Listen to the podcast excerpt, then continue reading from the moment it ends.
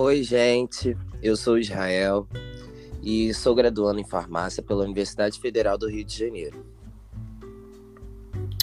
Olá, eu sou o Arthur, graduando de farmácia da Universidade Federal do Rio de Janeiro, da UFRJ. Nossa convidada do dia entrevistada é a Mariana Matos. Ela é psicóloga pela UFRJ, com doutorado em psicologia clínica pela PUC Rio, psicóloga clínica e escolar, e tem vasta experiência no atendimento clínico, psicológico de crianças, adolescentes e adultos. Mariana, tudo bem? Oi, gente, tudo bem? Obrigada aí pelo convite. Mariana, então, vamos falar sobre o impacto da pandemia de Covid-19 na saúde mental. De que maneiras esse momento da pandemia e isolamento social que estamos vivendo pode afetar a saúde mental das pessoas, principalmente dos jovens? Primeiro eu queria parabenizar vocês pela escolha do tema. Acho que é um tema super pertinente, mas que às vezes fica um pouco de lado, né? A gente está vivendo aí uma crise de saúde mental. É, os consultórios de psicologia, psiquiatria estão lotados. A gente vê nas ruas mesmo, né? Pessoas em situação de rua também é, adoecendo cada vez mais, assim, então está muito alarmante o cenário que a gente está vivendo. É, eu vou fazer um recorte aqui é, de classe, sempre é, né? Porque eu vou falar de isolamento e nem todo mundo pôde viver um isolamento social, né? Enfim.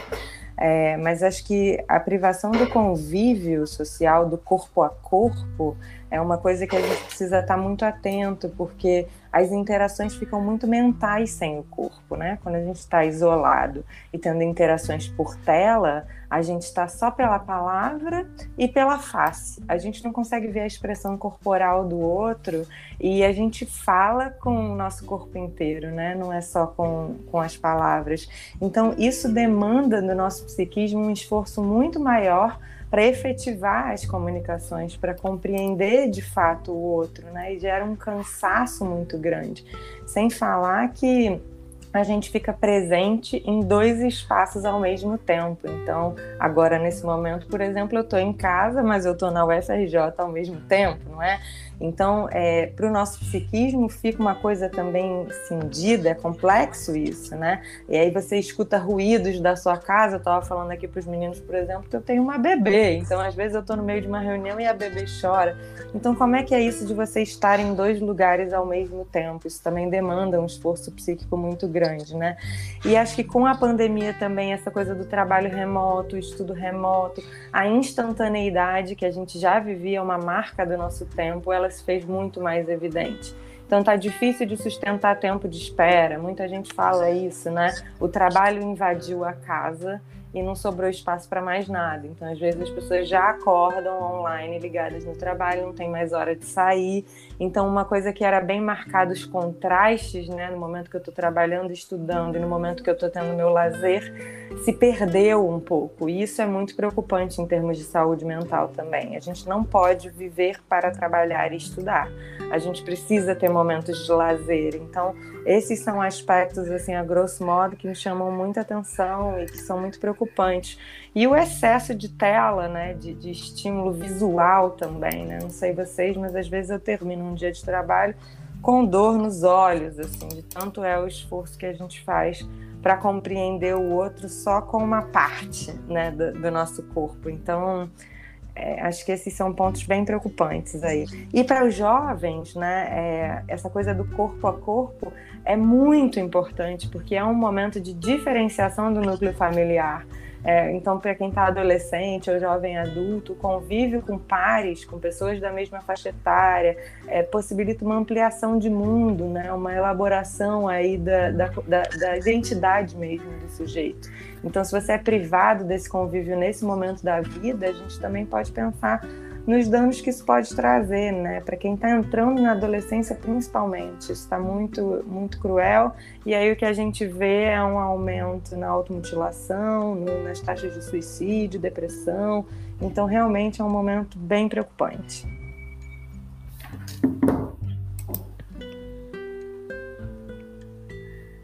Realmente. E a gente queria conversar um pouquinho sobre quais são os sintomas é, que podem servir de sinais de alerta para procurar uma ajuda médica, um psicólogo?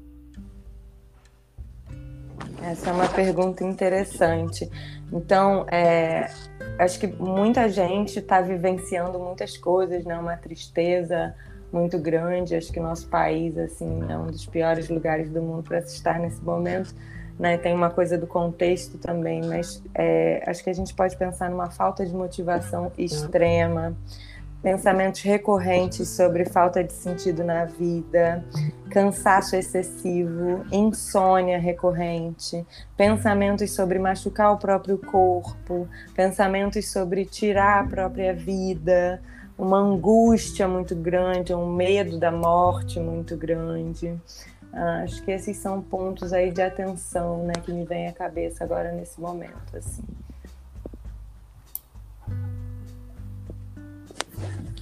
Realmente, Mariana. E alguns desses sintomas é até possível ver em pessoas que estão no nosso derredor. E o que fazer para prevenir e tratar os sintomas de ansiedade e depressão causados pelo isolamento social? Pois é, é, acho que a maioria das pessoas está apresentando algum sintoma, né? De ansiedade, de não necessariamente é um quadro clínico, assim, é, né? A questão da depressão, acho que também a gente vive numa sociedade medicalizante, então as pessoas às vezes estão vivendo um momento de tristeza muito grande e elas tendem a nomear como depressão. Mas acho também que não é preciso você estar tá deprimido para ir buscar um amparo, sabe? Então está muito perto da gente. Somos todos nós, quase todos nós, estamos com alguma questão de ordem emocional nesse momento, né? E para prevenir isso, gente, acho que é natureza, sabe? Passeio ao ar livre, poder pegar sol, poder ver árvores, ir no parque, sabe? Quem gosta de trilha, fazer trilha Sei que a gente tem que tomar cuidado com o distanciamento social e tudo mais, mas é importante que a gente zele também pela nossa saúde mental. Então a gente não pode olhar muito para um lado e pecar no outro, sabe?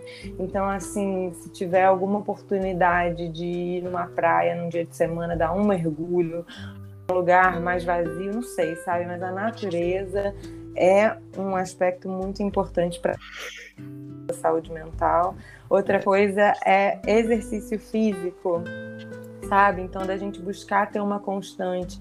Houveram países que, é, no meio do, do, isolamento social, possibilitavam só é, saídas para serviços básicos e para exercício físico, porque isso é básico. Então, as pessoas podiam ir no mercado, na farmácia, enfim, e podiam ir correr na rua, sabe?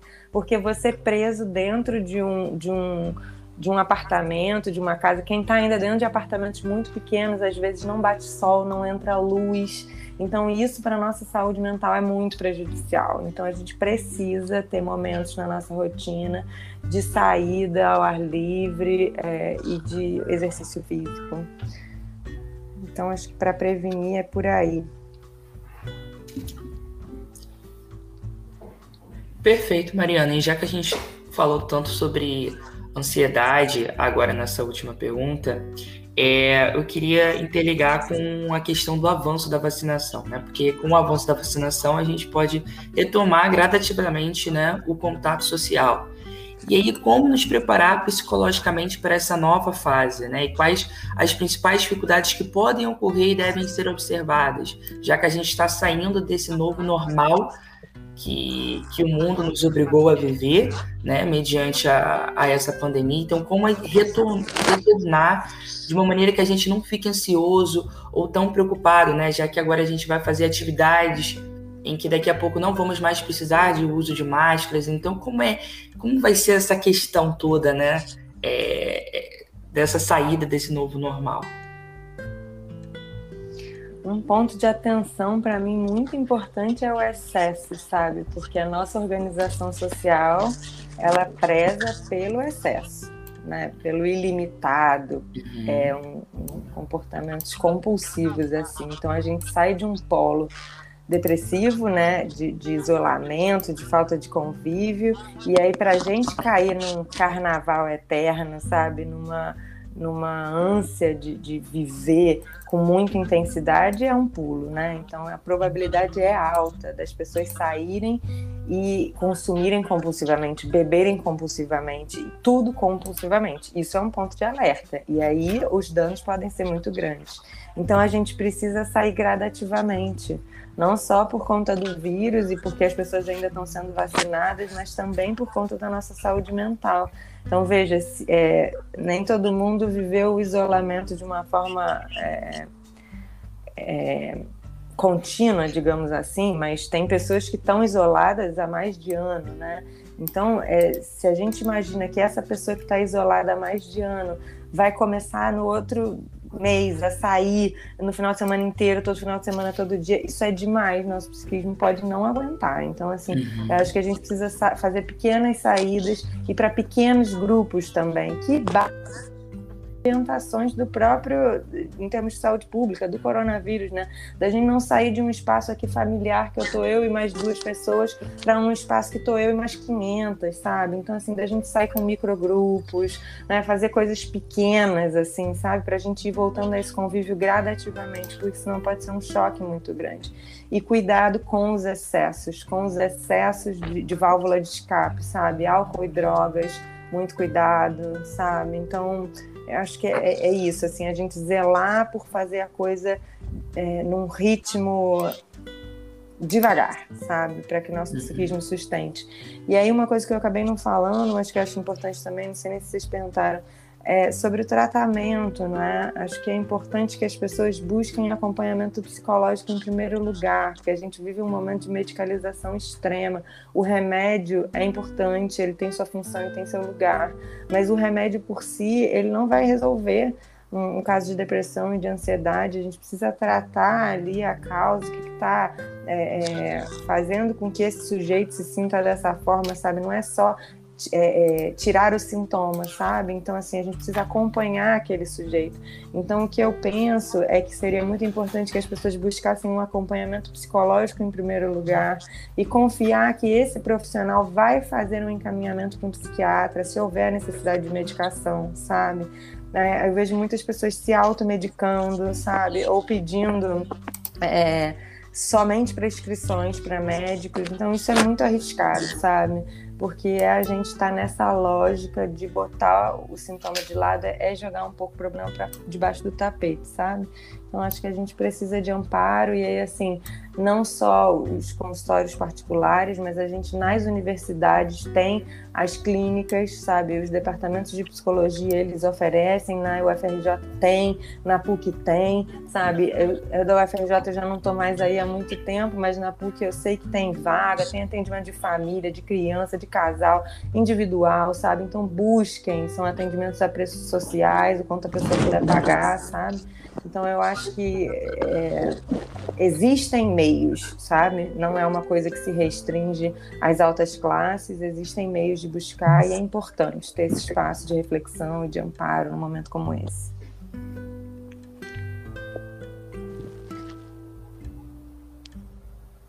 Perfeito, Mariana. A gente agradece demais a sua participação. Esperamos que vocês tenham gostado do nosso bate-papo, entendido um pouco mais sobre o impacto da pandemia de Covid-19 na saúde mental e, principalmente, como podemos lidar melhor com isso tudo para preservar a nossa saúde e ter mais qualidade de vida. Esse podcast foi gravado para a Semana Nacional de Ciência e Tecnologia da UFRJ, que tem como tema principal Inovações para o Planeta e Educação para a Liberdade, sendo promovido pela equipe do projeto de extensão Medicamentos e Saúde Mental da Faculdade de Farmácia da UFRJ, do qual eu tenho a satisfação de fazer parte. Convidamos a todos os ouvintes a conhecer mais sobre o nosso projeto nas redes sociais em nosso Instagram, arroba psicofarma, underline UFRJ.